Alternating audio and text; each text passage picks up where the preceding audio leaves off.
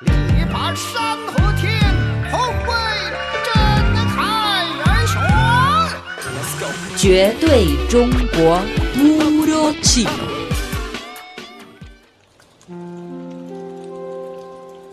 Amigos, hoy en Puro Chino hablaremos del carácter sin viajar.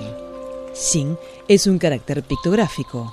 En Jiaguwen, inscripciones sobre caparazón de tortuga, y Qingwen, inscripciones sobre vasija de bronce, las diferentes formas de Xin parecían un cruce de carreteras, por lo que el carácter originalmente significaba gran camino o gran carretera. Las carreteras también son creadas para que la gente camine por ellas, por lo que Xin se refiere además a andar de pie. China es un país enorme con montañas, ríos, lagos, bosques y desiertos, y la gente de antes a menudo exclamaba al suspirar, Xin Yunnan, es difícil caminar. Las distancias cortas eran accesibles a pie, pero los recorridos largos requerían barcos o carruajes. Los caballos y carruajes fueron los primeros medios de transporte utilizados para viajar largas distancias.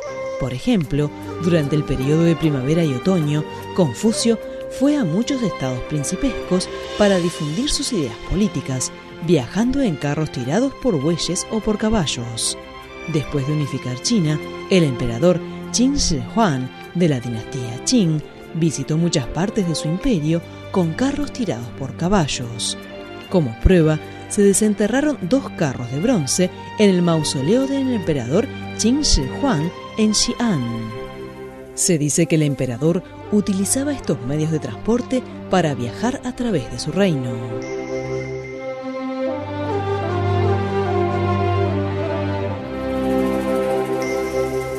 Barco en chino se dice chou, que es también un carácter pictográfico. En las inscripciones sobre caparazón de tortuga, este carácter era una representación muy clara de un pequeño bote de madera. Se puede asegurar que el transporte por barco se desarrolló significativamente durante la dinastía Shang. Cuando Jiang Zheng, un famoso monje de la dinastía Tang, cruzó el mar oriental para predicar el budismo en Japón, y Jiang He, un eunuco de la dinastía Ming, visitó el sur de Asia, Asia Occidental y África. Ambos abordaron unas naves de alta mar muy grandes. Pero algunos no usaban carros ni barcos al emprender largos viajes. El más famoso es Xuanchang, monje de la dinastía Tang. Partió de Xi'an en busca de los clásicos budistas de la antigua India. El centro popular de la peregrinación al occidente se basaba en sus experiencias. Xu Xiake, un gran viajero de la dinastía Ming, fue a muchos lugares y escribió un libro titulado Notas de viaje de Xu Xiake. Los viajes de Xuanzang y Xu Xiake cubrieron decenas de miles de kilómetros, pero se llevaron a cabo a pie.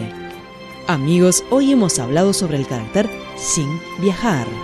Por más información, visita nuestras webs espanol.cri.cn o espanol.china.com. Seguimos con más China en Chino.